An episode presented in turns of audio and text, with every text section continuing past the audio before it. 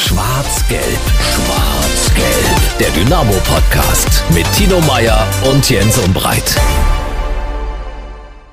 Herzlich willkommen. Das ist Schwarz-Gelb, der Dynamo-Podcast. Und dieser Sieg am Sonntag in Osnabrück, der hat uns doch allen ein Lächeln ins Gesicht gezaubert. Und Dynamo hat nach den zwei Niederlagen gegen Bayreuth und Zwickau die richtige Antwort gegeben. Das wird natürlich heute ein großes Thema sein, aber wir sprechen heute auch schon über die Feierlichkeiten zum 70. Geburtstag der Sportgemeinschaft. Da gibt es zum Beispiel am Sonntag eine tolle Dokumentation bei den Kollegen des MDR und im Kaufpark Nickern sind 70 Trikots der letzten 70 Jahre zu bewundern. Auch dazu heute in der Ausgabe mehr. Unser Exklusivpartner ist natürlich auch heute Radeberger. Danke für die Unterstützung. Und Radeberger hat eine vorösterliche Überraschung ein Kronkorken-Gewinnspiel, bei dem man mit etwas Glück einen baren Schatz heben kann. Radeberger sorgt beim Öffnen jeder Aktionsflasche, egal ob Pilsner oder alkoholfrei, für einen besonderen Moment der Spannung. Unter den herkömmlichen Kronkorken wurden nämlich zehn goldene Gewinnhinweise versteckt. Glückliche Finderin oder der glückliche Finder wird mit 50.000 Euro belohnt. Zwei der zehn goldrichtigen Gewinnkronkorken wurden bereits erfolgreich in der Abfüllanlage handverlesen eingelegt. Die acht weiteren Glücksverschlüsse folgen dann in den kommenden Tagen. Also beim Öffnen immer schön unter den Kronkorken schauen. Es könnten sich darunter 50.000 Euro verbergen. Freue mich. Zugeschaltet in der Leitung. Heute nicht im Studio zusammen, sondern heute sind wir getrennt. Tino Meyer. Tino, guten Tag. Hallo Jens, grüße dich. Ich wollte einmal diesen äh, Landsspruch bringen. Tino, äh, wo erwische ich dich? ich bin im benachbarten Freistaat sozusagen, wenn man so will. In, in Thüringen. In Bayern.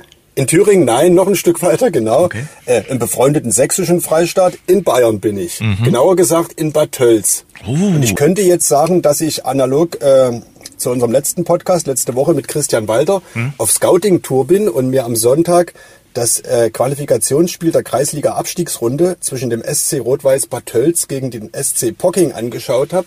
Das stimmt aber nicht. Was ich sagen kann, Bad Tölz hat 2 zu 0 gewonnen. Ich könnte außerdem auch sagen, ich bin äh, im Trainingslager. Mhm. Der Hamburg-Marathon rückt ja, ja, immer näher und schrubbe hier Kilometer an der Isar. Aber auch das wäre gelogen. Ich mache schlicht ein paar Tage Urlaub. Mhm. Also kein Training? Ich laufe natürlich trotzdem. Ja, das, das wollte also, ich jetzt gerade fragen. Ja. Also sonst mache ich mir ja Auch am Fußballplatz vom SC Rot-Weiß Bad Tölz vorbei. Sehr schön. Der direkt schön gelegen an der Isar ist. Ein mhm. bisschen kalt ist es gewesen die letzten Tage, aber wer will ja nicht meckern. Nö. Sonnenschein meldet Dresden. Sonnenschein, aber kalt. Passt gar nicht zu Dynamo, ne? Nee. Da scheint die Sonne jetzt ein bisschen mehr und intensiver wieder. Mhm. Bin trotzdem traurig weil ich nicht da bin oder? Das außerdem und äh, dann bin ich traurig. Ich weiß nicht, ob du aus der Ferne die Artikel des Leitmediums sächsische.de und sächsische Zeitung liest. Das schon, ich habe schon einen groben Überblick. Ja. Da wurde ja über Bibi und Tina geschrieben. Der Song wird ja mhm. neu aufgelegt in der Dynamo-Kabine nach äh, Siegen. War ja vor zwei Jahren quasi der ja. Kabinenhit zum Ausstieg. Und äh, dein Kollege Timo hat das ja jetzt wieder aufgenommen, weil es klang auch am Sonntag aus der Kabine heraus. Und da dachte ich mir, Mensch, weiß denn der Leser der Sächsischen überhaupt, wer Bibi und Tina sind? Ist er da im Bilde? Hilft da nicht vielleicht so ein Randtext, dass man den Leuten nochmal erklärt, äh, Bibi und Tina sind unzertrennliche Freundinnen, die mit ihren Pferden auf dem Martinshof viele Abenteuer erleben. Die beiden Mädchen zeichnet ein großes Verantwortungsbewusstsein aus. Pass auf, zwei Sachen. Der Leser von sächsische.de äh, hat selbst Kinder und mhm. ist natürlich äh, bestens informiert. Da kommt ja an Bibi und Tina nicht vorbei. Mhm. Und der Leser der sächsischen Zeitung wiederum hat Enkel. Und auch der kennt Bibi und Tina natürlich bestens, was beide jetzt vielleicht nicht wussten, dass es dazu auch ein Lied gibt. Mhm. Gut. Aber wir wollen ja hoffen, dass, dass das Lied jetzt die nächsten Wochen öfter noch eingespielt wird. Vor zwei Jahren übrigens von Kabinen-DJ Kevin Broll, ich entsinne mich. Mhm. Ich weiß gar nicht, wer jetzt die Kabinen-DJ ist, ob das der Prollo gleich wieder übernommen hat, aber das Lied scheint ja ein also Evergreen am Ende Wieder so, ein Evergreen zu sein. Und wenn es am Ende wieder so ausgeht, ist es ja auch gut so. Und weil du das jetzt so schön gesagt hast, habe ich mir gedacht, okay, du scheinst ja im Futter zu stehen bei Baby und Tina und wir machen mal ganz kurz drei Fragen, den ultimativen Baby und Tina Test mit äh, Tino Meyer. Wie heißen die äh, Pferde von äh, Baby und Tina? Matthäus und Sabrina oder so ähnlich. Nee, Matthäus ist glaube ich falsch. Matthäus heißt Lothar Matthäus, der ja, steht im Clinch mit Oliver Kahn. äh, warte mal, äh, Bibi und Tina, das sind Amadeus und Sabrina. Sehr gut. Am Amadeus Sehr gut. und Sabrina. Sabrina Schimmelstute wird von Baby geritten. Äh, Baby kann liest, ja auch zaubern. Du liest aber gerade ab. natürlich. natürlich. Ich habe keinen blassen Schimmer. Und Amadeus, der rotbraune Hengst, wird von Tina geritten. Wie heißt der Eigentümer vom Martinshof? Herr, Herr, oh, wenn das meine Tochter hört. Oh, da wäre ich wahrscheinlich gesteinigt zu Hause. Ja, ne, muss ich, da muss ich passen. Falco von Falkenstein. Ah, Falco, ah. Hm. So. Und jetzt, du hast den Titel ja schon angesprochen, äh, vervollständige bitte. Also das berühmte Lied. Das sind Bibi und Tina auf Amadeus und Sabrina. Sie jagen im Wind. Bitte vervollständige. Sie reiten geschwind, weil sie Freunde sind. Weil sie Freunde sind. Sehr schön. Okay? Sehr schön. Also du bist für die Kabine fähig äh, von Dynamo Dresden. Claudio Kammerknecht hat wohl äh, mitgeteilt, dass das nicht so sein Musikgeschmack ist. Deshalb hat er draußen bei den Journalisten gestanden. Ich würde mal sagen, der Kollege Kammerknecht, wenn das gut geht mit äh, Dynamo Dresden und es eine Feierlichkeit Ende Mai gibt, darf der diese erste Strophe auch mal zum Besten geben. Dann ähm, holen wir den auf jeden Fall in unserem Podcast. A Cappella, hört nicht nur im Podcast. Ich denke mal, auf irgendeiner Bühne oder so wird oder sich das so, doch ja. jemand merken und sagen, okay, Claudio, gib doch mal bitte Baby und Tina zum Besten. Ja, wir haben, wir haben noch, wir haben noch was vor diese Saison sozusagen. Ja, es ist sozusagen alles durch. Das war, ich würde mal sagen, ein Statement-Win äh, von Dynamo am äh, Sonntag in Osnabrück. Eine geile Reaktion der Mannschaft auf die zwei Niederlagen gegen Bayreuth und äh, dem Sachsenpokal aus gegen Zwickau. Absolut, absolut. Also es war ja wirklich ein bisschen, ja, ein bisschen Druck da und wie die Mannschaft das gemeistert hat, gegen keineswegs einfache äh, zu bespielende Osnabrücker, das war ganz stark. Das mhm. muss man mal sagen. Speziell natürlich die erste Halbzeit, wo man es einfach nur verpasst hat, sich zu belohnen und äh, das Tor zu machen, oder? Am Ende ist das so ein bisschen äh, das Haar in der Suppe oder der, äh, so die rote kritische Linie, die sich so ein bisschen durchzieht, dass man eben aus den Chancen zu wenig Tore macht. Aber wenn es am Ende so ausgeht, ich sage ja lieber 5 mal 1-0 als äh, 1 mal 7-1 gegen Halle oder so. Dann äh, soll es uns auch recht sein. Aber ich fand vor allen Dingen beeindruckend, dass man auch äh, gegen eine sehr, äh, sage ich mal, heimstarke Osnabrücker Mannschaft, die da mit Schwung und mit Wucht und vor allen Dingen auch mit, mit Euphorie und äh, sag mal, Atmosphäre durch das Publikum kommt, dass man da so wenig, um nicht zu sagen, de facto keine klare Chance zugelassen hat.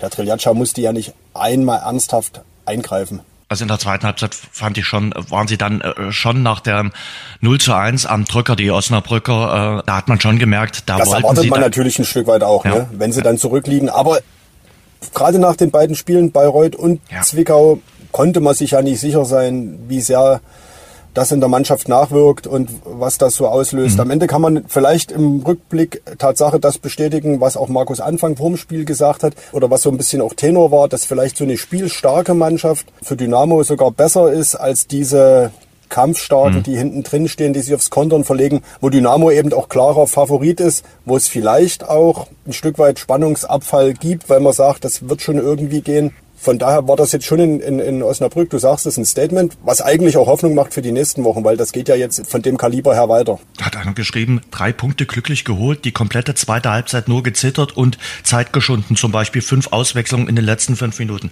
Da dachte das ich war mir, jetzt aber nicht mein Kollege, oder? nee, definitiv nicht. Soziale Netzwerke darf man nicht so häufig reingucken, aber es hat da, da dachte ich mir, Junge, wir sind ja nicht der FC Bayern der dritten Liga. Also ja. es ist durchaus möglich, dass der VfL Osnabrück, der zu den stärksten Teams im Jahr 2023 gehört, auch mal die ein oder andere Torchance hat und gerade wenn sie dann zurücklegen, liegt es in der Natur eines Fußballspiels, dass dann der Gegner auch ein bisschen Druck macht und Druck erzeugt. Und ich finde, Dynamo Dresden hat an der Bremer Brücke, wo es ungemütlich ist zu spielen, dem Ganzen äh, standgehalten. Stefan Kutschke hatte mir das am Donnerstag vor dem Spiel hat gesagt, naja, Osnabrück unangenehm, Publikum immer da, enges Stadion. Und ich finde, sie haben das gut gemacht. Sie haben das richtig gut gemacht. Absolut. Also wirklich, ich hatte ja ehrlich gesagt vorher so ein bisschen gedacht, vielleicht wird es ein Unentschieden, mhm. mit dem beide Mannschaften Stand jetzt, so acht, neun, zehn Spieltage vor Schluss, ganz gut hätten leben können. Aber dass Dynamo dann äh, das Tor fiel äh, Anfang zweiter Halbzeit, mhm. diese ganze zweite Halbzeit diesem Druck auch standgehalten hat und wie gesagt, jetzt die ganz großen klaren Chancen eben nicht zugelassen hat, dass die Null am Ende steht, was wir letzte Woche noch moniert haben, dass immer ein Gegentor fällt, dass immer ein frühes Gegentor fällt, dass das diesmal so anders war, das ist schon wirklich hervorzuheben. Und ich glaube, auch Markus Anfang, der jetzt nicht der Euphoriker vom Herrn ist, hat sich ja auch danach für seine Verhältnisse weit rausgelegt, indem er gesagt hat, er ist sehr stolz auf seine Mannschaft. Und ich glaube, an dem Tag konnte es auch sein, ja. Ja, fand ich auch. Wir haben ein richtig gutes Auswärtsspiel gemacht gegen eine richtig gute Mannschaft. Und ich glaube, man hat auch gesehen, dass die zwei Mannschaften, die auch bisher eine Top-Rückrunde spielen, dass sie auch ein gewisses Niveau haben. Und wir haben uns heute durchgesetzt und genießen das natürlich, nehmen das Danken mit, wissen aber auch, dass wir nächste Woche schon nichts mehr dafür bekommen. Es war nicht die erste Leistung in, in diesem Jahr, wo man richtig stolz auf die Mannschaft sein konnte als Trainer, aber es hat bestätigt, dass Dynamo besser geworden ist im Jahr 2023 und dass sie sich von so kleinen Rückschlägen und Bayreuth und Zwickau waren Rückschläge, gerade dieses Pokalspiel gegen Zwickau an diesem Mittwochabend, da hatten wirklich schon einige gedacht, mein Gott, verspielen sie jetzt innerhalb einer Woche alles? Nee, sie haben die Antwort gegeben am Sonntag das stimmt. Mir fiel da am Mittwochabend wirklich auch Aues Trainer ein, Pavel Dotschew, der eine Woche zuvor äh, sagte, als Aue gegen den Chemnitzer FC im Landespokal ja mit 3 zu 0 ausgeschieden ist, sprach er von so einem Spannungsabfall. Und genau hm. diesen Eindruck hatte ich letzte Woche auch. Ich würde es eben nicht auf die neuen äh, Wechsel schieben. Klar war die Truppe so nicht eingespielt, aber ich bin da voll bei Markus Anfang. Das sind alles Drittligaspieler, die wollen alle Stammelf spielen, die trainieren seit jetzt im Dreivierteljahr zusammen die müssen doch gegen eine Zwickauer Mannschaft, die ebenso rotiert hat, in der Lage sein, ein paar Chancen zu kreieren, wenn es wenigstens die gegeben hätte. Von daher muss das was mit Anspannung, Spannung, ich will gar nicht das Wort Einstellung nehmen, weil das ist Quatsch, die wollten schon gewinnen. Hm. Aber es muss was mit dieser Spannung zu tun haben und deswegen sage ich Spannungsabfall. Aber gegen Osnabrück war eben wieder diese Wettkampfspannung absolut da. Wir müssen über Claudio Kammerknecht reden, auf ungewohnter Position. Ralf Minge würde sagen, er ist polyvalent. Eins meiner absoluten Fußball-Lieblingsworte. Äh, der kann in der Innenverteidigung spielen, er kann im defensiven Mittelfeld spielen und jetzt kann er offenbar auch noch rechts außen spielen. Und Mentalität bringt er ja auch noch mit, ne? sag, sag ich mal, also da kommt einiges am. Ne, ich war überrascht, dass er den Kammerknecht da auf Außen hat spielen lassen. War so ja nicht zu erwarten und zeichnete sich ja überhaupt nicht auch ab. Aber Kammerknecht hat das, hat das super gelöst und bringt natürlich da eine spielerische Komponente mit in die Defensive, von der äh, wahrscheinlich äh, der Trainer meinte, dass sie der Mannschaft A ganz gut tut und B war er wahrscheinlich, wie auch wir, wenn man die vergangenen Wochen immer gehört hat, mit den Außenverteidigern eben doch nicht so zufrieden. Ne? Das muss man schon so sagen. Das ist und bleibt ein bisschen die Problemposition. Ja, das äh, stimmt. Äh, aber Kammerknecht hat das auf seine Absolut, Art äh, ja. gut gelöst. Jetzt müssen wir gucken, was mit Robin Becker ist. Verletzung stellt sich ja als nicht ganz so schlimm raus und ähm, ich denke, da braucht man in der, im Endsport auf jeden Fall nochmal den einen oder anderen. Äh, Park hat das auch nicht schlecht gemacht. Ich fand, der hat solide gelöst. Also auf der anderen äh, Seite. Klar, ja, das, das ist schon, das ist schon in Ordnung. Anders als auf den anderen Positionen ja. hat Dynamo da eben nicht diese Unterschiedsspieler in der Liga. Das muss man immer wieder feststellen. Mhm. Ne? Aber nochmal, weil du Unterschiedsspieler, wir kommen ja gleich zum Torjäger schlechthin.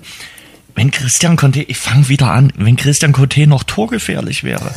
Vervollständige bitte diesen Satz. Wenn Christian Conte noch torgefährlich wäre, würde er nicht bei Dynamo Dresden ja, spielen. Wahrscheinlich, wahrscheinlich. Der hat diesen Konter dort in der zweiten Halbzeit ja. und kann uns alle ruhig machen und, und, und aber glücklich machen, schon Mitte der zweiten Halbzeit. Weil 0-2 holt Osnabrück an dem Tag dann definitiv nicht auf. Sie haben auch nicht das 0 zu 1 aufgeholt, das 0 zu 1 aus ihrer Sicht. Ich glaube, die Torquote, an der könnte er, nee, wir streichen könnte, wir streichen den Konjunktiv, kann ja. er definitiv noch äh, arbeiten. Anders als Amo Aslan, oder? Also aus dem Werbespruch geklaut, er ist so wertvoll wie ein kleines Steak. Also sein 18. Saisontor. Wahnsinn, oder? Ja, und danach sagt er doch Tatsache, er würde lieber auf zwei Tore verzichten und zwei Assists mehr haben. Das habe ich jetzt nicht ganz verstanden, äh, weil auch acht Assists für einen ja. offensiven Mittelfeldspieler jetzt so schlecht nicht sind. Nee, die 18 Tore, das ist, das ist herausragend. Hm. Und auch wie er den dort wieder macht, ne? Und er hatte ja vorher schon in der ersten Halbzeit bei 1, 2 Szenen, die waren dann abgefälscht, wurden dadurch erst gefährlich. Aber er nimmt halt den Schuss auch in der Position, ne? Das ist schon, das ist schon herausragend. Das, das muss man ganz klar sagen. War ja auch nicht die einzige Chance. Er sucht wirklich immer den Abschluss, auch schon in der ersten Halbzeit, wo er Pech hat. Aber äh, ja, wie gesagt, auch Standards äh, waren gefährlich am äh, Sonntag. Wenn Arslan fehlt, äh, fehlt der Mannschaft sicherlich was. Und genauso wie wenn Hauptmann fehlt. Hauptmann endlich mhm. mit dem Scorerpunkt. Und mhm. ich finde, gegen Bayreuth hast du eben gemerkt, dass äh, Niklas Hauptmann nicht mit dabei war. Und genauso wie du es gemerkt hast, dass er gegen Osnabrück mit dabei war. Nicht nur wegen der Vorlage. Er ist momentan einer der besten Spieler in der dritten Liga. Absolut. Also wirklich in, auf, auf hohem Niveau der Unterschiedsspieler. Christian Conte kann das auch sein und ist das auch, gemessen an seinen Fähigkeiten, ruft es eben nur nicht ab und nur nicht konstant ab. Aber äh, Niklas Hauptmann wirklich ja seit Wochen jetzt in bestechender Form und wie er das Tor vorbereitet, also das, das kann man sich nicht oft genug ansehen. Und da meine ich nicht mal nur die technische Komponente. Da, das ist, da werden ja alle sagen, ja, das ist unser Haube, das ist die Schlange, so wie Marco Hartmann ihn früher bezeichnete, oder beziehungsweise so ein bisschen das, ja, sein Spitznamen dann äh, für die erste Phase bei Dynamo auch gesetzt hatte. Nennt diesmal auch diese körperliche Komponente, wie er sich den Chato da vom Leib hält und dann trotzdem im Strafraum die Ruhe behält, den Kopf hochnimmt und einen wirklich sauber getimten Pass spielt, da passt da alles zusammen.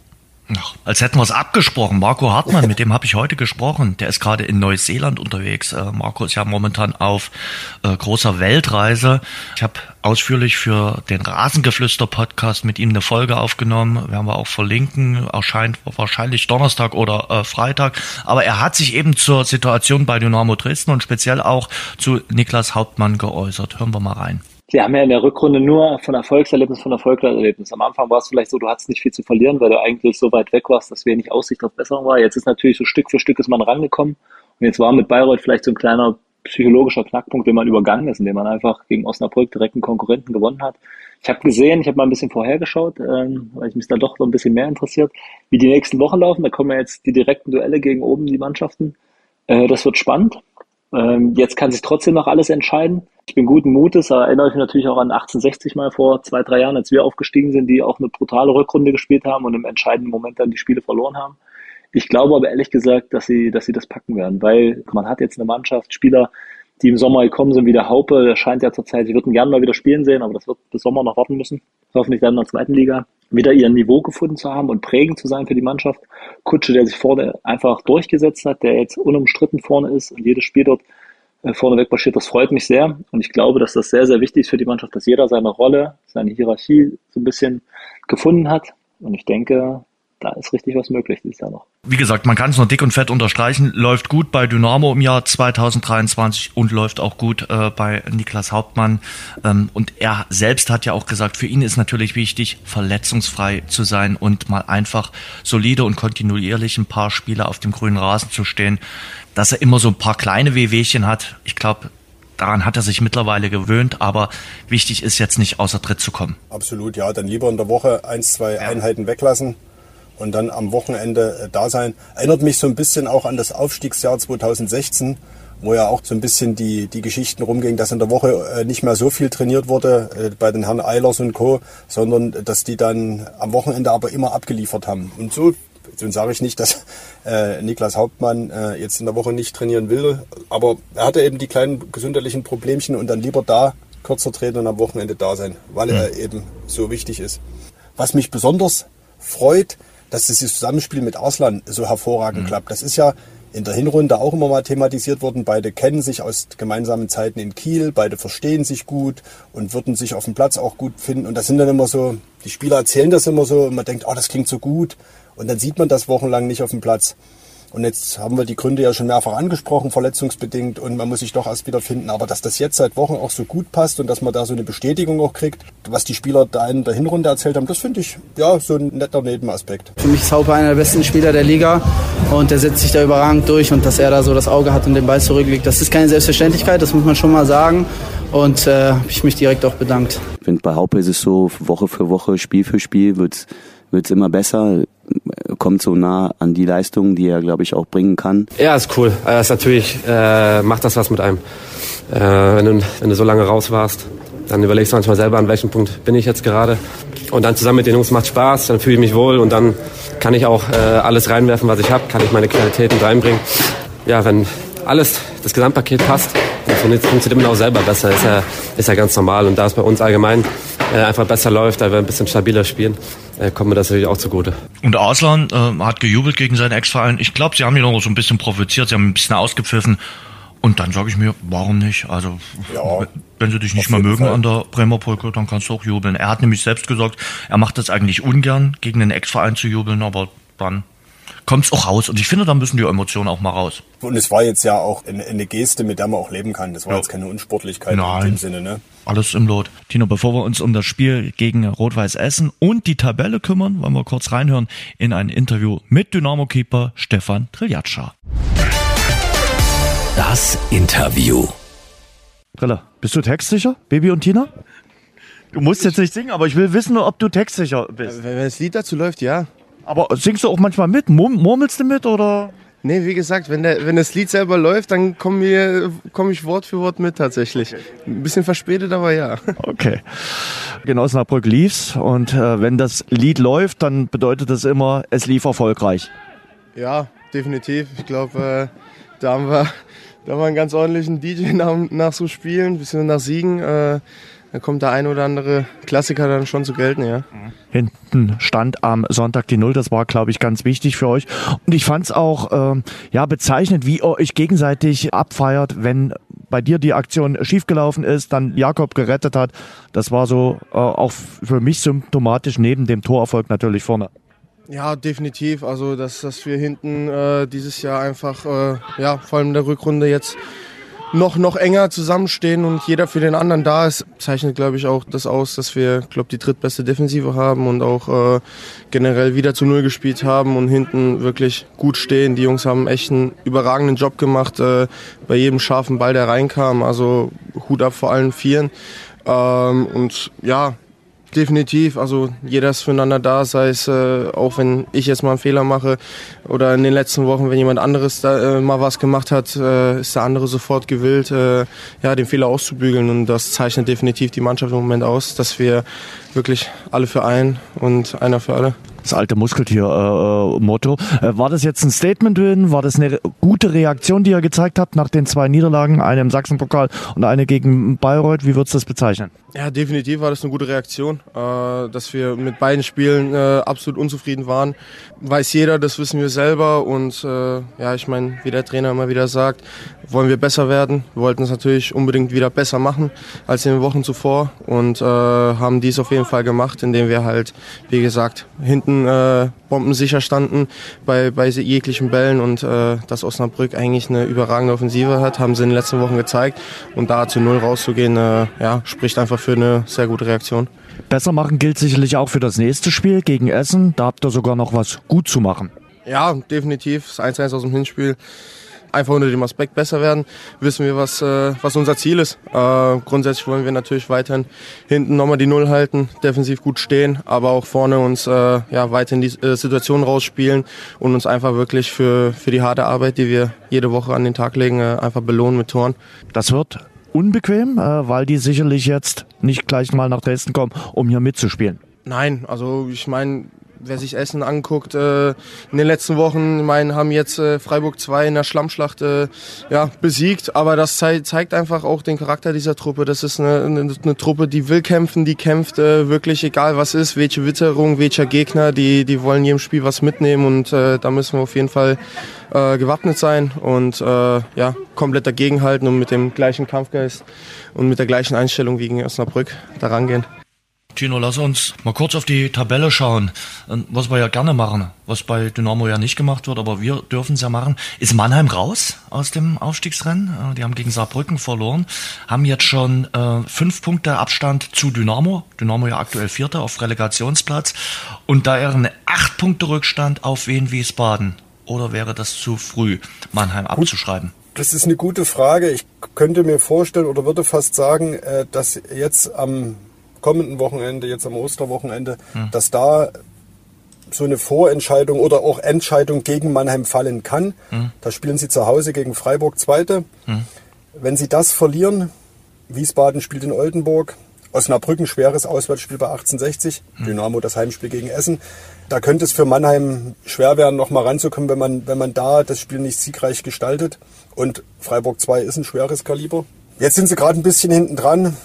Ich würde sie noch nicht ganz abschreiben, aber wir haben natürlich mit Osnabrück, Saarbrücken zwei Mannschaften auch davor, die man jetzt auch erstmal ja, erstmal einholen muss und dann reicht's ja immer noch nicht. Ne? Man muss ja dann noch eine dritte Mannschaft fangen. Schwierig. Wahrscheinlich sind sie gerade so ein bisschen außen vor haben das Heimspiel halt äh, am Spieltag vorher gegen Osnabrück verloren, jetzt das Auswärtsspiel gegen Saarbrücken und ich sag mal, diese direkten Duelle, wenn du die vergeigst, das tut dann ja. natürlich doppelt weh. Ja, absolut, absolut. Also Deswegen, ich sage, die, die nächsten zwei bis drei Wochen stellen absolut die Weichen. Dynamo Heimspiel gegen Essen, fährt dann nach Saarbrücken mhm. und empfängt dann Mannheim. Ich glaube, danach ist es, wir hatten mal, glaube ich, dann kommt äh, Freiburg. Wir hatten mal, glaube ich, die Formel so aufgemacht. Zwei aus sechs machen hier irgendwo die Plätze aus. Ich denke, dann könnte es sich auf vier Mannschaften beschränken, die um die zwei Plätze hinter Elversberg. Jetzt scheint es ja doch so zu sein, dass sie sich fangen und dass sie sich stabilisieren, dass sie es irgendwie nach Hause bringen. Mal schauen. Hm. Also für Dynamo wird es jetzt absolut, sind das jetzt, finde ich, die nächsten drei, vier Wochen, da entscheidet sich alles.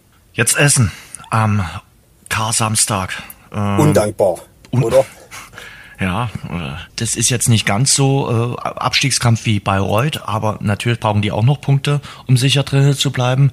Die haben jetzt Freiburg besiegt, ne? Die können mhm. schon auch irgendwie was. Ah, Wobei ich da sage, Essen zu Hause, also in Essen ist immer noch mal was anderes als Essen auswärts. Also Essen hier in ja. Dresden. Auswärts Essen ist immer was anderes, ne? als zu Hause, wo ich jetzt gerade auf Reisen bin, stelle ich das wieder fest. Der war schlecht, nee, Tino. Nee, also wird, wird eine schwierige Aufgabe, wobei es ja halt nie die einfachen Aufgaben gibt. Ich werfe auch gleich ein in unser Phrasenschwein. Charaktertest wieder, der nächste Charaktertest. Was dann neben dem Besserwerden auch immer gebetsmühlenartig äh, formuliert ist, wir können uns für den Sieg vom Sonntag schon jetzt nichts mehr kaufen.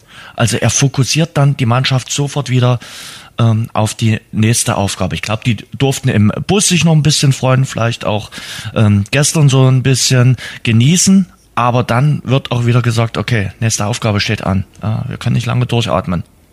Auf jeden Fall. Ja, man sieht es ja, wie schnell das gehen kann. Ich meine, mhm. vor dem Spiel gegen Bayreuth war Dynamo auf dem direkten Aufstiegsplatz, alles lief und wir dachten natürlich schon, dass es gegen Bayreuth einen Heimsieg gibt.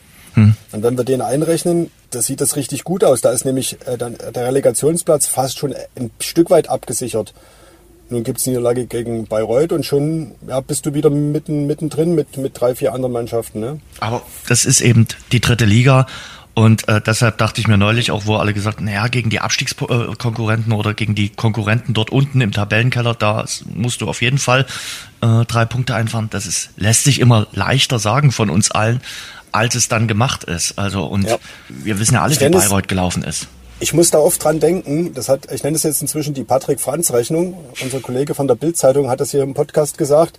Wenn Dynamo gegen die Truppen unten gewinnt, kann man auch gegen eine obere Mannschaft mal verlieren oder auch unentschieden spielen. Und dann reicht es für den Aufstieg. Muss ich jetzt wirklich oft dran denken, erst recht nach dem Bayreuth-Spiel. Mhm.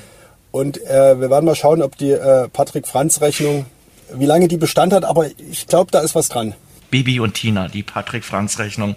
Und jetzt kommen wir auch noch zu Guarino Capretti. Fast schon ja. tragisch, oder? Mein Gott.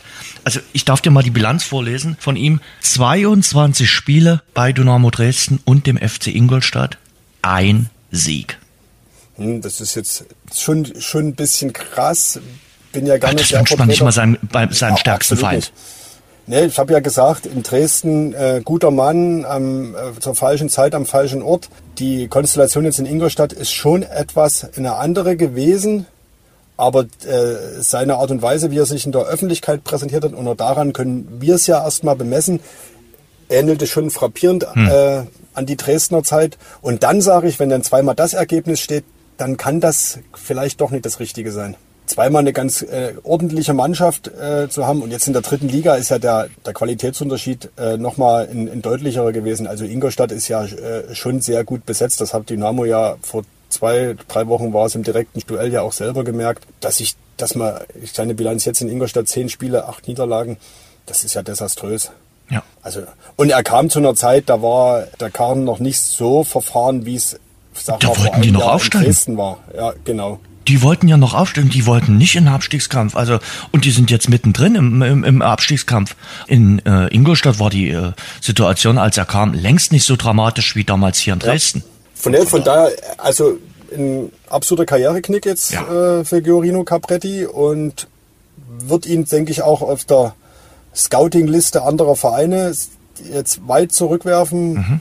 Am Ende, glaube ich, geht es nur, wenn er weiter als Profitrainer arbeiten will und möchte, über Neuaufbau, sage ich mal, Marke Ferl. So, Wollte ich gerade sagen. Wo er groß geworden ist. Ein, ein kleiner Verein mit ähm, geringer Erwartungshaltung, wo er sein System einspielen kann. Bestenfalls zum Saisonstart einsteigt mit dem Start und nicht irgendwie in eine Saison äh, mitten rein wechselt. Wobei, das wünscht sich eigentlich jeder Trainer. Aber das ist in den seltensten Fällen ja. so möglich, wie man sich das selbst wünscht.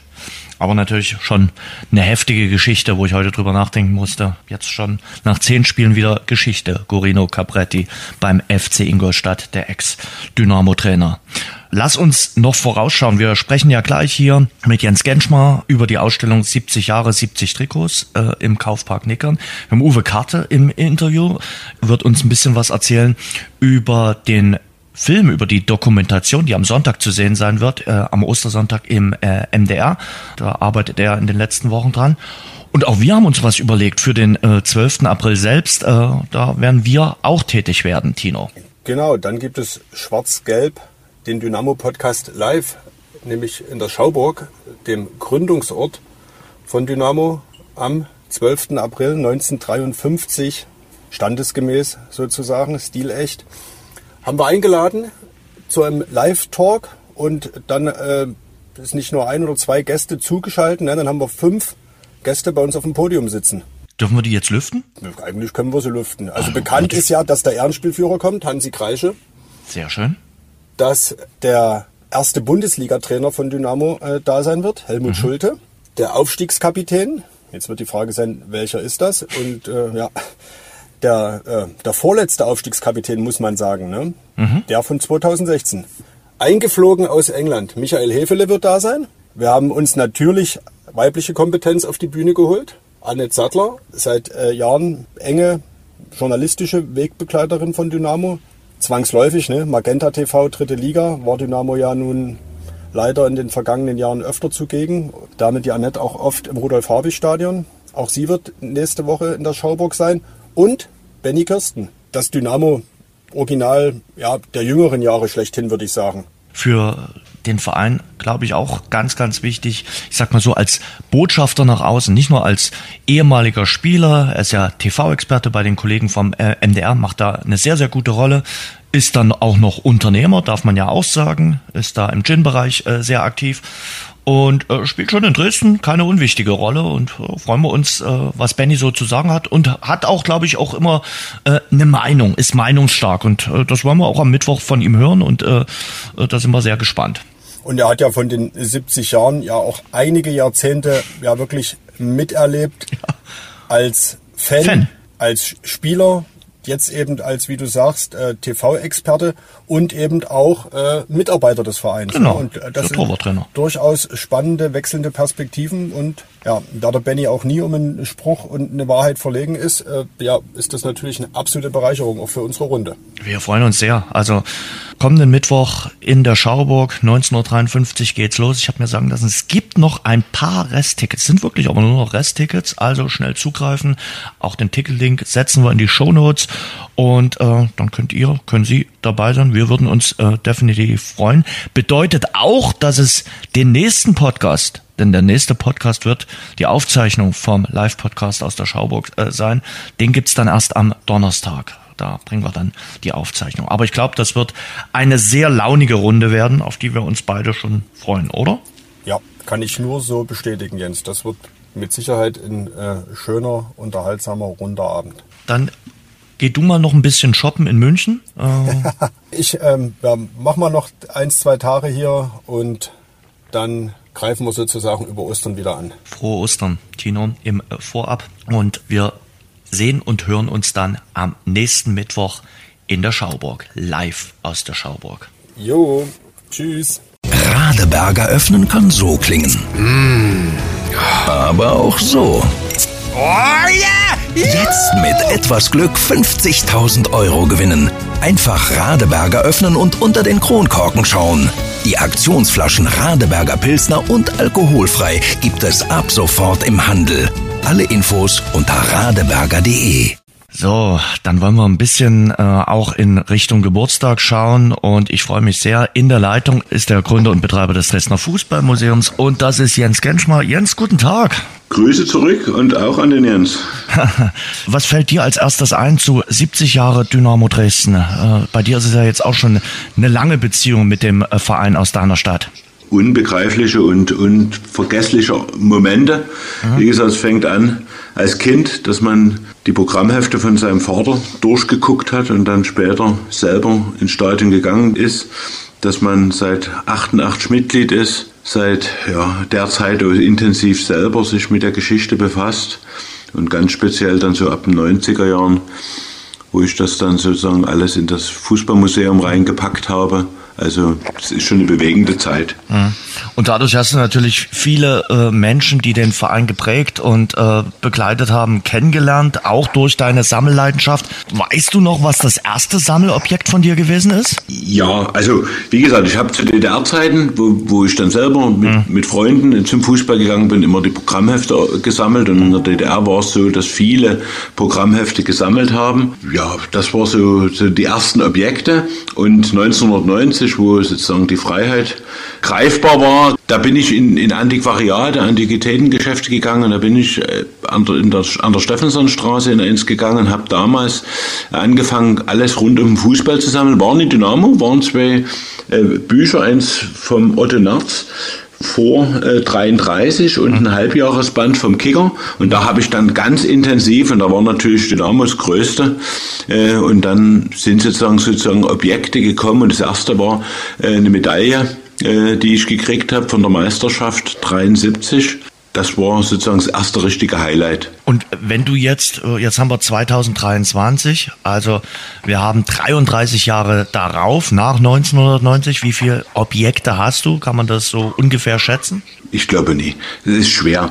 Man hm. hat natürlich, ich sage jetzt mal viele sozusagen Objekte, wie du schon sagst, wie Trikots, Medaillen, Pokale. Aber dazu gehört natürlich auch der komplette Fundus der Fubos von 49 bis, glaube 93 sind die rausgekommen. Unzählige Bilder, äh, Eintrittskarten, Programmhefte. Auch so, un, äh, ich sage mal, unscheinbare Sachen manchmal schreiben, Glückwunsch schreiben, schreiben, die Dynamo an irgendjemanden geschickt hat. Also das ist eine unvorstellbare Masse. Hm. Aber trotz alledem freue ich mich immer wieder, wenn wieder was kommt und es, es kann nie komplett sein. Äh, die Sammelleidenschaft hört ja nie auf. Gibt es das Objekt schlechthin, wo du sagst, boah, da bin ich so stolz drauf. Also ich sag mal, die blaue Mauritius. Es gibt viele Objekte, die man mit verschiedenen Emotionen verbindet. Das sind natürlich, ich sag mal, alle Meistermedaillen, mhm. äh, die der Verein errungen äh, alle FDGB-Pokalsiegermedaillen, außer die 52er als VB Dresden. Damals haben die Spieler nur einen Wimpel gekriegt, da gab es keine. Dann äh, sind es natürlich verschiedene Pokale, die besonders sind. Äh, ein Objekt, sozusagen, das fällt mir sozusagen spontan ein, das ist das Trikot vom Dixie was die Ultras genommen haben oder die aktive Fanszene genommen hat für die, ich sag mal, für das Erinnerungsvideo nach dem viel zu frühen Tod von Dixie, damals im Stadion. Damit verbinde ich natürlich, äh, ich sage jetzt mal, wahnsinnige Emotionen, als ich das Trikot dann in dem Video gesehen habe und das sozusagen den Hauptpart gestellt hat das ist für mich sozusagen jetzt nach, nach der Sache sozusagen so ein ganz emotionales. Aber wenn man es dann wieder Lust äh, oder ein bisschen in die spaßige Schiene macht, ist es natürlich auch das grün-weiße Kleid von der Frau Dr. Israel, also heute Passer, was sie damals in Glasgow getragen hat, wo viele Geschichten drumherum sind. Also gibt es ganz, ganz viele Geschichten, die viele Emotionen bedienen. Und ich glaube, die Geschichten drumherum, die machen es ja dann auch erst so richtig spannend. Und du kennst viele Geschichten. Um jedes Sammelobjekt verbirgt sich ja so eine kleine Story, so eine kleine Ganz genau. Anekdote genau. rund um Dynamo Dresden. Das macht es ja besonders, genau. Wenn von, egal ob das ein besonderer Spieler ist oder ein besonderer Fan ist. Wie gesagt, ich habe letztens in, im Zuge der Ausstellungseröffnung ein Trikot bekommen. Der war 78, letzter Spieltag in Frankfurt an der Oder. War befreundet damals mit Gerd Weber, hat von dem das Trikot gekriegt. Äh, Dynamo damals natürlich Meister geworden, 2-1 gewonnen, letzter Spieltag. Und in meiner Sammlung befinden sich schon die Bilder, wie die, die Mannschaft damals zu den Fans gegangen ist und das Trikot, die Trikots sozusagen reingeschmissen hat. Und in einem Foto ist eben links Gerd Weber zu sehen, wie er das Trikot schon in der Hand hat und kurz vor der Übergabe. Und solche runden Geschichten, also dass man was hat, dann dazu Fotos hat und das sozusagen sich alles als Wahrheit äh, sozusagen rauskristallisiert, das fetzt dann und das macht es besonders. Welches Sammlerstück hat die weiteste Reise äh, bestritten? Ja, von Dynamo jetzt, nee, ich weiß, ich hatte 1999 habe ich die erste Ausstellung als Fußballmuseum gemacht, mhm. zur Eröffnung der Sportarena auf dem Altmarkt. Mhm. Äh, die war gegenüber von äh, Café Prag und da wurden unten im Keller äh, ja, Ausstellungsobjekte von mir präsentiert und da kam ein Mann aus Florida, der brachte mir äh, ein Sammelbilderalbum äh, vor 45 zum deutschen Fußball. Und da war auch sehr, sehr viel Dresdner Fußball drin. Mhm. Das ist mir so in Erinnerung geblieben. Wahnsinn. Jetzt kommen wir mal äh, zur aktuellen äh, Ausstellung. 70 Jahre, 70 Trikots rund um den Geburtstag von Dynamo Dresden. Die gibt's im Kaufpark Dresden-Nickern zu sehen erstmal zur Entstehungsgeschichte. Es birgt sich natürlich zum 70. Geburtstag. Wie viele Trikots hast du insgesamt rund um Dynamo Dresden? Sind sicherlich nicht nur 70. Es sind nicht nur 70. Also die Idee mit den 70 Jahren, 70 Trikots hatte ich. Bin auf den Kaufpark drauf zugegangen, äh, wohne selber in der Nähe und habe gedacht, was halten ihr davon? Ja, Dynamo ist immer ein Thema und waren begeistert. Dann bin ich erstmal auf, äh, ich sag mal, auf meinen Boden gegangen, wo so mehrere Kleiderbügelständer stehen und habe durchgeguckt. Am Anfang habe ich gedacht, na, man macht auch noch ein paar Trikots dazu von, weiß ich, Europacup-Gegner. Ich habe vom Hans-Sieg Reiche äh, ein Trikot von der WM 74 wollte ich eigentlich so auffüllen und dann merkte ich, ich habe wirklich so viele, ich sag mal, dynamische Trikots, dass, man's, dass wir uns wirklich darauf konzentriert haben. Dynamo-Trikots, ich denke mal 300 auf jeden Fall. Hm. Es, sollen, es sollten aus jedem Jahrzehnt mindestens ein Trikot präsentiert werden, ist natürlich so, dass 50er Jahre, 60er Jahre schwer sind. Also alle Trikots, die, die auf jeden Fall vor 1990, schon die Bundesliga-Saison fängt das an, sind extrem schwer zu bekommen. Gerade wenn man sagt, man will wirklich, ich sag mal, original getragene Trikots haben und das gab es zu DDR-Zeiten fast gar nicht, dass man ein Trikot bekommt, also so wie heute, dass man in den Fanshop geht und Kopf lässt sich dort von den Mitarbeitern eins herstellen von seinem Lieblingsspieler mit Rückennummer, mit Seitenpages, also was auf der Ärmel ist und sowas. Äh, das das gab es damals nicht. Die Spieler, die haben ihr Trikot ewig getragen nach dem Spiel, mussten die die Trikots abgeben und wenn die irgendwann mal äh, das Niveau erreicht haben, dass sie nicht mehr für den Alltag ausreichten, sind die in Nachwuchs weitergegeben worden. Äh, und da ist es natürlich extrem schwer, dass man aus der Zeit mal ein Trikot bekommt. Und wenn ich mit ehemaligen Spielern so im Gespräch bin und sage, Mensch, habt ihr noch Trikots? Da haben die teilweise mal ein Trikot von Europacup-Gegnern, die sie getauscht haben, dann auch heimlich. Äh, aber eigene Dynamo-Trikots, gerade von, wie gesagt, von den Spielern der 70er Jahre, sehr, sehr, sehr schwer. Das hat uns ja auch Frank Ganserra äh, bestätigt, mit dem wir uns bei der Ausstellungseröffnung unterhalten haben. Der hat es gleich gesagt, die eigenen Trikots irgendwie groß getauscht oder an irgendwelche Fans weitergeschenkt, das gab es eigentlich nicht. Ich kenne da eine, eine, gute Geschichte, die mir die Frau Dr. Israel erzählt hat. Hm? Dynamo hat in Porto gespielt. Man hatte einen alten Trikotsatz mit zum Training. Hm? Da hat man dort einen Tag vorher trainiert im Stadion. Dann äh, wollte die, die Mannschaft abends die Sachen abholen, waren die Sachen nicht mehr in, äh, da. Und da war natürlich Aufregung, weil der Fritsch hat vom kapitalistischen System gesprochen, dass die alles stehlen würden und sowas. Und äh, nächsten Tag zum Spieltag äh, sind die angekommen und dann waren die Trikots, lagen die gewaschen da, weil es alte Trikots waren, waren die ganz groß mit Löchern übersät. Und dann hatte irgendjemand in Porto diese Trikots gestopft und äh, das war wiederum dann den Offiziellen bei Dynamo so peinlich, dass man wohl ab da an dann ordentliche Trainingstrikots mit zu den Auswärtsspielen genommen hat. Also so eine Geschichte. Also wie gesagt, dass man Dynamo Dresden damals international mit getragenen äh, Trikots, sagen wir, sich vorbereitet hat auf die Spiele. Also das war schon damals mit Gold aufzuwiegen, so ein Trikot. So, und jetzt wollen wir mal reinhören in das Gespräch mit Frank Ganzerra, einer der Dynamo-Legenden der 70er Jahre. Frank Ganzerra sitzt neben mir. Wir schauen entspannt auf Trikots aus legendären Zeiten, aus erfolgreichen äh, Zeiten. Die Jüngeren können sich ja das gar nicht vorstellen, dass ihr große Europacup-Abende gespielt habt, legendäre Europacup-Abende. Was hat denn das bedeutet, als ihr damals unter Flutlicht gespielt habt, die Giraffen angegangen sind und Dresden im fußballerischen Ausnahmezustand war? Das war schon was ganz Besonderes. Also diese Flutlichtmasten, die, ja das, die waren ja relativ modern. Ja, das hat ja nicht geblendet, die waren ja wirklich so schräg gestellt. Und das war schon in Dresden ein Highlight, muss ich sagen. Und auch für uns als Spieler. Weil so ein Flutlichtspiel ist immer was Besonderes. Das Flair ist, ist, ist, ist, ist anders als ein normales Punktspiel, ob mal die Sonne scheint oder Regen ist. Also ein Flutlichtspiel, das ist schon klasse. Und da hatte man auch so den Eindruck, naja, der Gegner, der hier nach Dresden kam, der hatte dann schon manchmal auch die Pampers an, weil der wusste, oh, hier in Dresden, die sind tatsächlich heimstark. Das stimmt.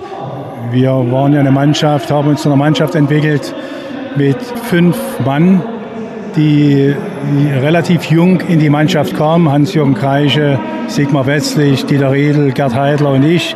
Also ein halbes Jahr alle auseinander, geburtsmäßig. Und da ist so ein Stil geprägt worden, so ein spielerischer Stil. Ne, Dresdner Kreisel sagt man zwar, aber das war schon gegenüber der Spielweise von Dynamo Dresden vorher deutlich anders. Und auch in der DDR-Oberliga schon hat das sich in den Jahren herumgesprochen, was wir für einen Fußball spielen. Also einen technischen Fußball, nicht so ein Langholzfußball. Und das war schon auch fürs Publikum. Gute Spiele, die wir anschauungswürdige Spiele gemacht haben. Ja, auf jeden Fall attraktiven Fußball. Deshalb sind die Massen zu euch geschrömt und deshalb wart ihr, glaube ich, auch der populärste Verein äh, in der ehemaligen DDR, auch wenn es zum ganz großen Europacup-Triumph, wie zum Beispiel in Magdeburg, nicht gereicht hat. Naja, es kommt auch immer darauf an, gegen wen wird man ausgelost. Wir hatten in der Auslosung dann nicht immer die leichtesten Lose, ob du gegen Liverpool gespielt hast oder Turin haben wir ja rausgehauen vor den Bayern und die waren ja heilfroh, dass wir die in der Vorrunde ausgeschaltet hatten und die hätten sich gegen uns sicher einfacher vorgestellt. Wir kannten ja von Bayern außer ein paar Hinweisen, wir konnten kein Westfernsehen schauen. Die Berliner, die wussten ja da bestens Bescheid und wir, für uns war das ja hinterm Vorhang weil wir jetzt über die 70er geredet haben und über eure Erfolge. Was wäre, wenn, viel wird ja auch im Konjunktiv äh, gesprochen, wäre vielleicht, weil ja auch oft über den Trainer gesprochen wird, über die Erfolge, die er erreicht hat. Und das waren tatsächlich viele Erfolge. Aber es gab natürlich auch immer wieder Probleme mit Walter Fritsch. Was wäre gewesen, wenn, wenn ihr einen anderen Trainer mal gehabt hättet? Wäre dann noch mehr möglich gewesen? Im Nachhinein kann man spekulieren. Ich schätze ein Ja, weil die Mannschaft, er hat sie vorangebracht. Er hat Disziplin reingebracht, das muss ich sagen. Er hatte als Trainer auch alle Möglichkeiten, was er heute Trainer gar nicht mehr hat. Also das, was früher gemacht wurde, auch trainingsmethodisch, da würdest du ja heute wahrscheinlich eingesperrt werden als Trainer, wenn du das durchziehen würdest. Vielleicht mal so ein Beispiel für die Jüngeren. Naja, so mit einem Spieler auf den Schultern nach vorn im rechten Winkel abgesenkt und wieder hochgekommen. Also das ist heute undenkbar. Die Wirbelsäulen werden alle kaputt. Da staune ich noch, dass ich überhaupt so körperlich noch intakt bin. Das muss man wirklich sagen, aber eben auch das liegt daran, zweimal in der Woche Sport. Richtig. Wer rastet, der rostet. Wir gucken hier auf diese legendären Trikots. Äh, wenn ich mich an die Trikots von früher erinnern, ich sag mal vor der Wende, da gab es ja noch nicht so diesen ganz großen Kult. Da war es wirklich ein Sportartikel. Naja, wir, wir haben die Nummer bekommen nach unserer Aufstellung. Wenn ich rechter Verteidiger gespielt habe, habe ich die 2 gehabt. Wenn ich linker Verteidiger gespielt habe, da habe ich die 4 gekriegt. Also nach meiner Aufstellung wurden die Trikots ausgegeben und nach dem Spiel wieder eingesammelt. Also so wie heute, nichts drin. Und auch gab ja keinen Trikottausch mit Nein. dem Gegner, oder? Nein, sowas gab es überhaupt nicht. Ich äh, kann mich auch erinnern, äh, es gab ja in dem Sinne auch, klar, gab es Fanartikel, aber das Trikot gab es nicht als Artikel. Nein, sowas war nicht käuflich erwerbbar. Hat man, ich sag mal, häufig dann äh, dazu gegriffen, dass man sich das plein auf ein gelbes Trikot äh, gesteckt hatte, wenn man Dynamo-Fan sein wollte oder quasi als Steppke so quasi in einem Dynamo-Trikot spielen wollte. Ja, also die Zuschauer waren wirklich sagenhaft ideenvoll war das. Das war ganz große Klasse. Was da einige fabriziert haben, das sage ich Hut ab. Wie sehen Sie heute Dynamo Dresden? Aktuell in der dritten Liga, im Aufstiegskampf drin. Jedes Spiel verfolgen Sie auf der Tribüne. Wie ist der Blick auf Ihren Verein? Dynamo Dresden hat in der dritten Liga nichts zu suchen. Wir als Dynamo Dresden, Zielstellung muss sein, schnellstens zweite Liga und dort einen gesicherten Mittelfeldplatz.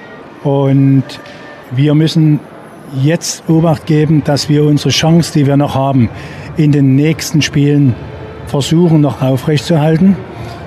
Deshalb gegen die direkten Mannschaften kann es möglich sein, weil die sich nicht so hinten reinstellen. Ich denke, gegen Mannschaften, die um uns herumstehen, die wir in den nächsten vier Wochen so haben, haben wir eine Chance. Und wir müssen auch selbst dran glauben. Glauben Sie dran, dass es was wird mit äh, Dynamo und der Rückkehr, der schnellen Rückkehr in die zweite Liga? Ich habe ganz große Hoffnung.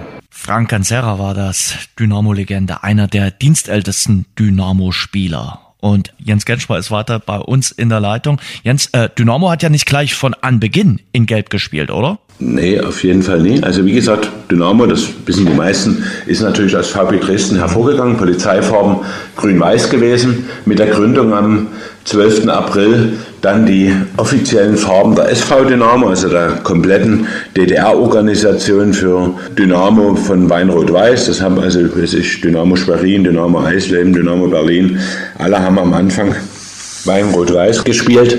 In der Saison 68, 69, die letzte Zweitligasaison, gab es einen ja, ein, Kampf in Dresden, was wird Leistungszentrum im Bezirk zwischen der FSV Lok und äh, Dynamo Dresden.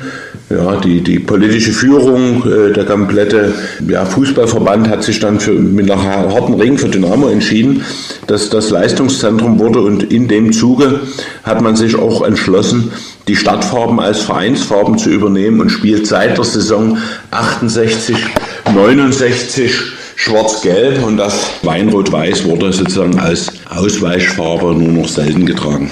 Aber es gab natürlich auch immer Ausweichfarben, du hast es gerade schon gesagt, gibt's ja jetzt auch noch. Und ja, ich, ich glaube, das Trikot, wo die meisten staunen, auch in der Ausstellung, ist das Lilane. Ja, das wäre heute unvorstellbar. Damals hat das, ich, gar niemanden interessiert. Das, ist, das hat auch niemanden interessiert damals am Spieltag. Viele haben es auch heute ausgeblendet, können sich es gar nicht mehr vorstellen. Das war der letzte Spieltag, Saison 89-90, Heimspieltag gegen Lok Leipzig. Dynamo gewann die letzte Meisterschaft in ihrer Geschichte, musste unbedingt gewinnen lag zur Halbzeit 0-1 zurück und hat dann 3-1 gewonnen. Und wie gesagt, hat damals von seinem damaligen Ausrüster mhm. Klingel lila-weiße äh, Trikots gekriegt, also hauptsächlich lila, bisschen weiß abgesetzt und unvorstellbar. Man ist dann aber auch damals äh, nach dem Abpfiff in die Kabine gegangen, hat sich umgezogen und hat sich dann die Medaillen im originalen schwarz-gelben Trikot überhängen lassen. Aber das ist natürlich ein ganz, ganz besonderes Trikot und auch in der Ausstellung zu sehen. Hm.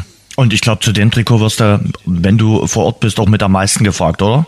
Natürlich, natürlich. Also das ist auch jetzt bei der Präsentation die meisten Emotionen oder bin ja dann auch alleine mal so mhm. durch die Ausstellung gelaufen und man hat es dann bei den Besuchern gesehen, die laufen vorbei, dann bleiben sie stehen, dann lesen sie sich das kleine Schildchen durch und, und gucken ganz ungläubig. Aber wie gesagt, das war damals gar nicht so ein Thema.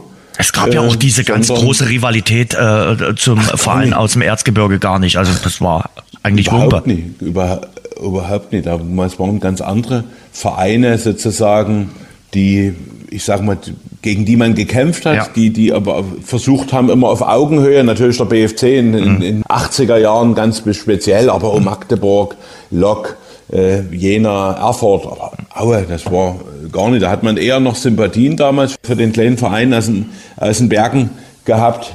Meistens haben wir gewonnen. Die haben meistens auch im August noch einen Schnee auf ihr, äh, ihr Spielfeld ge, äh, geschippt, damit die überhaupt eine Chance hatten gegen Dynamo. Aber wie gesagt, also wir, wir, haben meistens im Winter dort gespielt und ich kann mich dort erinnern, bin sehr oft dort gewesen. Dort war immer Schnee. Die haben den Platz nie freigeräumt, weil die natürlich das technische Spiel von Dynamo mit ihren Mitteln, und das war der Schnee, sozusagen bekämpfen wollten. Hm. Was ist das frischeste Trikot? Also das äh, jüngste quasi? Das ist das Trikot vom Pokalspiel gegen VfB Stuttgart. hm. äh, wo wir jetzt knapp mit 1-0 verloren haben äh, in der ersten Runde. Hm. Das ist das frischste Trikot. Wie gesagt, in der Ausstellung sind natürlich 69 Trikots präsentiert. Warum? Wir sagen natürlich 70 Jahre, 70 Trikots. Das 70. wird das Jubiläumsshirt sein, mit dem die Mannschaft in Saarbrücken auflaufen wird. Und das wird auch während der Ausstellung präsentiert. Also spannende Ausstellung. Geöffnet ist sie bis 22. Äh, April im Kaufpark Nickern. Ja, und ich freue mich, wie gesagt, äh, auf viele Besucher. Werde auch regelmäßig da sein und wenn Besucher da sind, können die mich gerne ansprechen, kann ich ein paar Geschichten erzählen und freue mich auf Reaktion der mhm. Besucher. Was sind deine nächsten Projekte in Sachen Sammelleidenschaft, in Sachen äh, Dresdner Fußballmuseum? Ja, weiter. Äh, auf der Pirsch zu sein. Mhm. Also ich habe ja immer gesammelt, ich habe ja nie für mich alleine gesammelt. Mein Ziel war es immer, die Objekte, die ich bekomme, der Öffentlichkeit zu zeigen. Mhm. Verstehe das, dass es viele Fans und Sammler gibt, die das in ihrem Zimmer haben, in, ihrer, in ihrem Partykeller, in ihrer Garage. Das ist durchaus nachvollziehbar. Für mich war es immer ein Ziel, das der Öffentlichkeit zu präsentieren. Und ich plane gerade mit einem Stadtarchiv äh, in Dresden noch eine Ausstellung im Sommer, wo es um Dokumente aus 70 Jahren Dynamo geht, also Schriftstücke, äh, Programmhefte, Fotos, Plakate. Und die wird wohl im Juni stattfinden, wird natürlich auch rechtzeitig vorher angekündigt werden. Und das ist so das nächste Projekt, was man plant und Objekt. Da hoffe ich, dass über die Ausstellung, über Kontakte mit Leuten das eine oder andere Objekt, wie gesagt, in mein Fundus gerät und wo man dann wieder Geschichten erzählen kann, wo neue Ideen geboren werden können zu den Objekten. Das war Jens Genschmar, der Betreiber des Dresdner Fußballmuseums. Jens, vielen Dank fürs Gespräch. Hat mir sehr viel Freude gemacht und bis zum nächsten Mal. Und jetzt sprechen wir noch mit dem Mann, der für die Dokumentation am kommenden Sonntagabend 70 Jahre Dynamo Dresden bei den Kollegen des NDR verantwortlich ist. Freue mich sehr. Uwe Karte ist in der Leitung. Uwe, guten Tag. Guten Tag. Ja. Uwe, siehst du überhaupt noch das Tageslicht? Äh, du bist ja äh, nach deinem Trip, nach deinem Once-in-a-Lifetime-Trip nach Australien, von der Sonne Australiens quasi in die Tiefen der Produktionsstuben abgetaucht und die Bräune ist hinweg, oder? Die Bräune ist über den Jordan gegangen, da hast du völlig recht, aber ähm, das Wetter bislang hat es mir ja leichter gemacht, den Filmstress zu ertragen. Nix hast du mitgebracht von dem Wetter aus Australien. Wirklich, hättest ein bisschen Sonnenschein mitbringen können. Du weißt, dass es äh, Gepäckbeschränkungen Ja, stimmt, stimmt. Du, ähm, ja. Sonntag ähm, würde ich mir ganz fett anstreichen im MDR. Nachmittags kommt die Olsenbande. Warst du Olsenbande-Fan? Natürlich. Ja. Aber meine, meine Lieblingsfilme waren die allerersten, die man dann erst tatsächlich später gesehen hat. Mhm. Also die frühen, ich glaube 69 oder 70. Ja, ja, ich glaube, so. die, da kommt, kommt auf jeden Fall einer. Also es, es, es kommen gleich Super. zwei Filme am Sonntagnachmittag im MDR. Und dann am dann. Abend kommt die große äh, Doku 70 Jahre Dynamo Dresden. Ein Film, an dem du die letzten ja. Wochen gearbeitet hast. Ähm, ja. Und du trittst gegen namhafte Konkurrenz an. Äh, gegen das Traumschiff oh. und gegen den Tatort. Naja, 70 Jahre Dynamo ist ja auch so eine Art Traumschiff. Da muss man bloß mal einen Landeplatz suchen. Und Tatort äh, kommt ein bisschen drauf an, welcher Kommissar ermittelt. Ja, definitiv. Naja, in den 90er Jahren war es durchaus ein Tatort bei Dynamo Dresden. Also, wie gesagt, da haben sich ja auch du, durchaus... Jens, ich glaube nicht nur in den 90ern, ja. wenn man eine Meistermannschaft abzieht von Dresden nach Berlin, hm. würde ich sagen, wäre auch Tatortstoff. Auf jeden Fall. Wir wollen nicht alles verraten, weil deshalb sollen die Leute ja gucken am Sonntag. Aber ja. ich glaube, es werden schon erste Geheimnisse gelüftet rund um die Gründung. Auch da gibt's äh, schon die erste ja. Story zu erzählen. Ja, na klar. Also die Gründungsgeschichte haben wir mit einem Mann verarbeitet, der, glaube ich, für Dynamo steht wie kein zweiter. Das kann man ruhig sagen. Und der hat sich wirklich intensiv damit beschäftigt. Und ich habe mich auch irgendwann schon mal sehr intensiv damit beschäftigt. Und da haben wir ja die Sachen mal parallel gelegt und gucken uns da mal das Gründungsdatum von allen Seiten an und mhm. vor allen Dingen die Geschichte davor. Die ist wirklich unglaublich. Ja. Mein Gott. Aber kann man dann sagen, dann hat der Verein so 20 Jahre vielleicht gebraucht, eher in seine goldene Ära kam? Ja, natürlich. Also vielleicht, ähm, ich weiß gar nicht, es gibt ja Vereine, die haben ja zwei äh, Gründungsstunden. Und wenn man die 70er Jahre als die Initialzündung oder die eigentliche Geburt von Dynamo oder wie auch immer, da kann man sich ja streiten. Na klar war, war das Double von Meisterschaft und Pokal mhm. 1971, das war ja keine Ahnung, wie man das, das fällt mir vor Schreck nichts ein, weil das so groß ist und so eine Bedeutung auch für, für die Stadt Dresden hat, dass man natürlich davon ausgehen kann, dass ja eigentlich auch diese 18 oder 20 Jahre, kann man sich ja streiten, Irrungen und Wirrungen ähm, eigentlich im Guten geendet sind, indem man 1971 was auf die Beine gestellt hat, was zumindest im Ostfußball kein zweites Mal in der Form ja passiert ist. Und daran und bis heute ja hält. Ja. Wenn, ja. wenn, wenn die Jungs 71 das nicht äh, fabriziert hätten und diesen großartigen Fußball in der Folge auch gespielt hätten mit den goldenen 70ern. Jens, ich wüsste nicht, ob wir an der Stelle über diesen Verein und an der tatsächlichen Lokalität in Dresden über dieses Stadion, wie es jetzt dort steht, wie es steht, reden würden. Und die sind alle so bodenständig geblieben. Wenn du dich mit den äh, Leuten von damals, mit den Spielern von damals unterhältst, äh, es äh, macht einfach Spaß und die haben so viele Stories zu erzählen und wo gerade auch die Jungen sagen müssen, boah, das hat's alles gegeben hier in Dresden. Europacup-Nächte, es waren wirklich spektakuläre Fußballabende und die haben in der damaligen Zeit auch richtig schönen und attraktiven Fußball gespielt. Und ich setze noch einen drauf, die haben das ja geplant. Hm. Also 1900, um den Jahreswechsel 1965, 66 war man unzufrieden mit der Gesamtsituation. Dieses Gefühl kennen wir in Dresden. Das ist so, wenn man nicht gerade Meister geworden ist, ist man natürlich oder kann man nicht zufrieden sein, wenn man diese Ansprüche hat.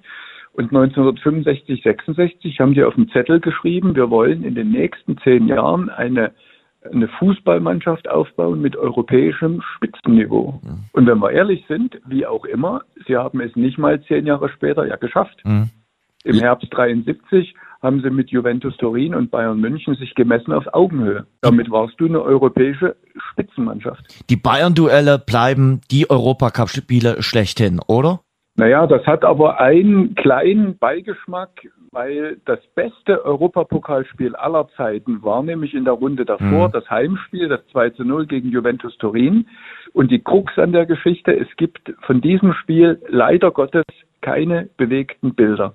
Und wenn es dieses Spiel in kompletter Länge, in Ausschnitten oder wie auch immer geben würde, dann würden wir vielleicht auch die Bayern-Spiele ein bisschen relativieren oder ergänzen oder wie auch immer man das sagen will, weil das ist eigentlich ein Jammer. Dieses Spiel nochmal in voller Länge zu sehen, wäre, glaube ich, ja, vielleicht hat irgendjemand im, im Keller noch die Filmrolle. Ich glaube es nicht. Hm. Aber schade ist es. Bei den Bayern-Spielen war es natürlich auch so, dass da nicht nur das Sportliche reingespielt hat, sondern das Ganze drumherum auch eine große Rolle gespielt hat. Ja, und man braucht eben, das ist eben in vielen Fällen, dass, ob das der Fußball heute ist oder der Fußball von damals, den kann man als Sportart eigentlich kaum noch miteinander irgendwo vergleichen. Aber du brauchst eben auch ein bisschen Glück. Und die Bayern hatten das Glück, in einer bestimmt nicht guten sportlichen Phase konnten sie mit ihrer besten Mannschaft spielen. Und Dynamo hatte eben das Pech, dass der wichtigste Mann, der, der die Tore macht, der hat eben gefehlt, hm. Hans-Jürgen Kreische. Mhm. Und da kann man reden, wie man will. Äh, man muss sich ja bloß mal rumdrehen. Bei Dynamo spielt Kreische und bei Müller, bei Müller, siehst du, geht's schon los. Bei München fehlt Müller. Das wäre eine vergleichbare Konstellation gewesen.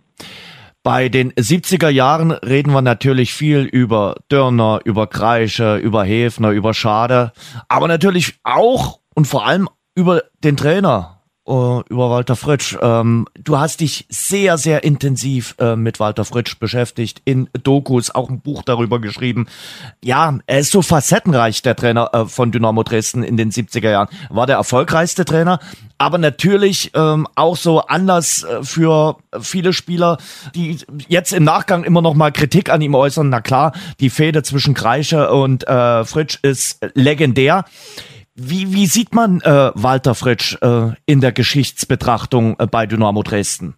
Also erstens mal bin ich bis heute dankbar, dass ich zu Corona-Zeiten so eine Art WG hatte mit dem Walter. Hm. Also eine, eine Postum-WG quasi. Jetzt schon. Und das hat ja dazu geführt, dass man vielleicht auch die Zeit gebraucht hat, um sich damit, also mit diesem Facettenreichtum, egal ob es Kriegszeiten, Nachkriegszeit, 50er, 60er, 70er war, und aber auch die 70er äh, sich nochmal von allen Seiten an, anzugucken. Und natürlich bleibt es unbestritten, dass die Krönung gefehlt hat. Also die, die Mannschaft hätte von der Substanz, ich sage jetzt mal, Minimum ein Endspiel im Europapokal erleben müssen. Äh, ja, aber die zweite Sache ist, das ist untrennbar mit ihm verbunden. Er hat die Mannschaft ab 1969 diszipliniert. Er hat sie auf athletischer Seite konditioniert und damit die Grundlage geschaffen, diesen Fußball, der ihm vorschwebte, spielen zu lassen. Also der basierte ja auf einer überragenden Grundlagenausdauer. Und diesen Fußball, der dann diesen, diesen Beinamen oder diesen, diesen eigentlich passenden Namen Dresdner Kreisel bekommen hat, der war mit das Beste, was du damals in Europa sehen konntest. Mhm. Und das bleibt mit, mit seinem Namen, auch wenn es eben das eingangs erwähnte Aber eben gibt, klar. Mhm. In der Doku kommen die großen Helden äh, zu Wort. Hartmut Schade, äh, Ulf Kürsten, Ralf Minge und aus der Neuzeit der Stefan Kutschke. Die habe ich im Trailer schon entdecken äh, können. Oerding spielt sicherlich auch eine Rolle, oder? Oerding spielt eine untergeordnete Rolle, weil wir haben versucht, ein paar neue Blickwinkel zu, ja. zu äh, finden. Wir haben uns mal generell mit dem Kapitel Väter und Söhne beschäftigt. Mhm. Da tauchen also auch ein paar auf, die man bislang so noch nicht gesehen hat oder eigentlich so auch nicht kennt. Spannend, da taucht auch eine Tochter von dem Spieler auf, die heute in exponierter Stellung tätig ist. Wir haben auch versucht, ein paar Zusammenhänge aufzuzeigen, sprich aus diesen frühen Jahren.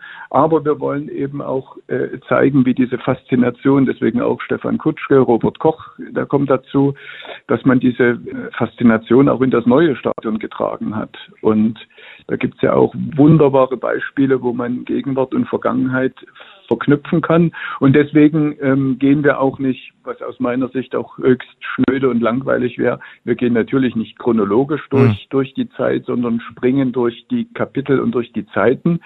Und Jens, mal ganz im Ernst, zum 70. Geburtstag oder zum vermeintlich 70. Geburtstag halten wir die dunklen Stunden ein bisschen kürzer. Sehr gut. Erinnern dafür aber an, an Helden aus dieser Zeit. Ja.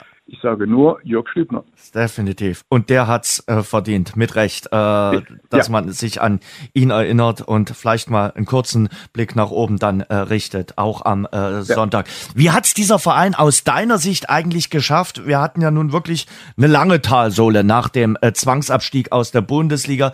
Da gab's wirklich Tiefen, da hat man in Braunspetra und Felten gespielt und trotzdem gab es immer diesen Mythos Dynamo, auch in dieser Stadt. Wie hat es der Verein geschafft, wirklich, dass er die 70-Jahresmarke durchlaufen äh, kann in den nächsten Tagen? Also ich glaube, dass es der Verein nur geschafft hat, dank derer, die gar nicht unmittelbar zu dem Verein gehören. Also sprich, es haben oft Leute geholfen, die gar nicht im Verein oder zum Verein eigentlich gehört haben. Also ich rede jetzt eher von, von zugereistem Personal wie Christoph Franke, das war ein Chemnitzer. Mhm. Der hat sein Leben lang für den FCK Markstadt und ein paar Jahre für, für Lok Leipzig gespielt. Also das heißt, der Verein hat in erster Linie seinen Fans zu danken, die ihn mehrfach aus wirtschaftlichen Nöten ja gerettet haben und die Entschuldung vor, vor, vorangetrieben haben. Der Verein hat Ralf Minge zu, zu danken, der aus meiner Sicht der eigentliche Mr. Dynamo ist, ohne Wenn und Aber, weil es ohne die Entschuldung, ohne Minge kein Trainingszentrum in dieser Form, also die, die Basis ist ein bisschen mehr zu, zu wollen. Und trotzdem ist, wenn, wenn du sagst Zwangsabstieg, für mich ist, sind die Konsequenzen dieses Zwangsabstiegs immer noch nicht beendet. Also das heißt, die Reparaturarbeiten dauern eigentlich mhm. noch an. Und das war 1995. Da sieht man, wie lange sich der Verein mit den Folgen äh, noch äh, rumschleppt ja. und damit ja. zu kämpfen hat. Und die Spanne zwischen den Erstligisten heute und Dynamo Dresden als Drittligist, die ist immer größer geworden in den letzten Jahren. Da machen wir uns nichts vor. Ja, die, ja, die wächst weiter. Mhm. Die wächst mit jedem Jahr, was man in der Drittklassigkeit zubringt. Das sollte man jetzt keinen Druck ausüben, aber ich denke, man muss eher dieses blöde Wort Druck wegnehmen, mhm. sondern sagen, lasst uns keine Träume formulieren, sondern lasst uns ein Ziel formulieren. einfach diesen, mal den Fahrstuhl Ziel nehmen. dann verfolgen. Ja. ja. In die zweite ja. Liga, in die zweite Etage und dort dann aber erstmal den Fahrstuhl ausstellen und sagen, hier bleiben wir jetzt mal, hier ist es schön, hier richten wir uns jetzt erstmal ein bisschen ein. Wäre nicht das schlechteste Ziel. Mhm. Und wenn man das erreicht, dann hat man schon eine ganze Menge geschafft. Mhm. Ja. Es gibt nicht nur die äh, Doku am äh, Sonntag ab 20.15 Uhr, wie gesagt, beim MDR, sondern es ist eigentlich ein ganzer Dynamo-Abend, eine ganze Dynamo-Nacht. Also man kann da durchaus die Flasche Eierlikör auf den Wohnzimmertisch stellen und sich das Ganze dann anschauen. Denn danach äh, gibt's auch äh, die wirklich sehenswerten äh, Filme rund um die Bundesliga-Zeit äh, von Dynamo Dresden nochmal zu bestaunen. Ja. Dazwischen gibt es noch einen Rückblick auf das letzte DDR-Pokalfinale mhm. zwischen Dynamo Dresden und dem PSV Schwerin. Das war schon eine wilde Zeit ja. und die war eigentlich und die war ja eigentlich der Auftakt für die Bundesliga. Ja. Und insofern ist das ja dann eine Steigerung, wobei man sich ein bisschen einen doppelten Eierlikör vielleicht dann bis zum Schluss aufhebt, denn den kann man natürlich nach dem Zwangsabstieg gebrauchen, weil der Ausgang 95 ist ja leider Gottes klar. Und das so, ist dann der Vorteil im Gegensatz zum Tatort. Beim Tatort weißt du noch nicht, wer der Mörder ist. Bei Dynamo weißt du leider, wie es ausgeht. 95, eher tragisch. Richtig, richtig. Aber es gehört eben leider zur Geschichte dazu. Und dafür gibt es ja auf der Wegstrecke auch das Jahr 94 als vielleicht den Höhepunkt der Nachwendezeit mit, mit unglaublich tollen Typen, mit unglaublichen Erfolgen und mit einer Mannschaft, die ein bisschen mehr Euphorie damals verdient gehabt hätte und die bis heute auch ein bisschen in der Bewertung zu klein, zu bescheiden wegkommt. Ja, kannst du das irgendwie erklären? Ja. Die Bundesliga-Zeit ist sowieso so ein bisschen auch in der Erinnerung und in der ganzen Wahrnehmung zu kurz gekommen. Das ist ja eben das, wo der Verein ja irgendwann noch mal hin will und das hatte man zu Beginn mhm. der 90er. Naja, sind, sind ein paar Aspekte. Also ich habe auch keine Erklärung dafür, aber ein paar Aspekte gibt es. Dass zum Beispiel beim legendären DFB-Pokal-Viertelfinale gegen Bayer Leverkusen im Dezember 93 waren 14.000 Zuschauer da. Und wenn es 36.000 gewesen wären, gäbe es schon mal ein paar mehr, die sich an dieses Spiel erinnern. Also Tschatschesow, mhm. seine super coole Nummer gegen Happal. Und das ist ein Punkt oder ein Aspekt. Ähm, der zweite Aspekt ist, dass die Leute Anfang der 90er Jahre wirklich ganz an, andere Sorgen hatten. Also das Lieblingskind Fußball spielte zum ersten Mal seit Anfang der 70er Jahre nicht die Hauptrolle. Das kommt vielleicht auch dazu. Und dazu kommt vielleicht, dass auch zunehmend eine Generation ranwächst, die eben auch schon mal die Bundesliga-Zeiten fast nur noch vom Hörensagen kennen. Mhm. Und es wäre aber, wir haben ja nicht äh, ohne Grund den Vorschlag gemacht, jetzt in diesem Jahr im, im November und im Dezember jähren sich diese legendären Pokalspiele im DFB-Pokal gegen Bayern München und Bayer Leverkusen zum 30. Mal. Dann bitte schön die Mannschaft und die Helden von damals einladen. Ich glaube, die kommen alle gern. Das wäre eine feine Sache, auf jeden Fall. Ja. Du hast ja. äh, zuletzt, als du bei uns im Podcast äh, zu Gast warst, gesagt, naja, äh, bescheiden feiern, vielleicht mit einem Stückchen äh, Streuselkuchen. Da hat man noch gesagt mit Decke, also das ist erlaubt. Ähm, was wünschst du denn dem Jubilar oder dem Verein? Erstens mal das, was man jedem 70. oder zu jedem 70. Geburtstag sagt, eine stabile Gesundheit. Mhm. Und das betrifft auch einen Fußballverein in jedweder Form. Und zu einer stabilen Gesundheit gehört beim Fußball eben auch, dass man mit guten Leuten ein, ein anspruchsvolles Ziel hat, dem man beharrlich nachgeht, dass man aber unabhängig davon auch nicht vergisst, auf welchem Weg man ähm, bis ins Hier und bis ins Jetzt gekommen ist.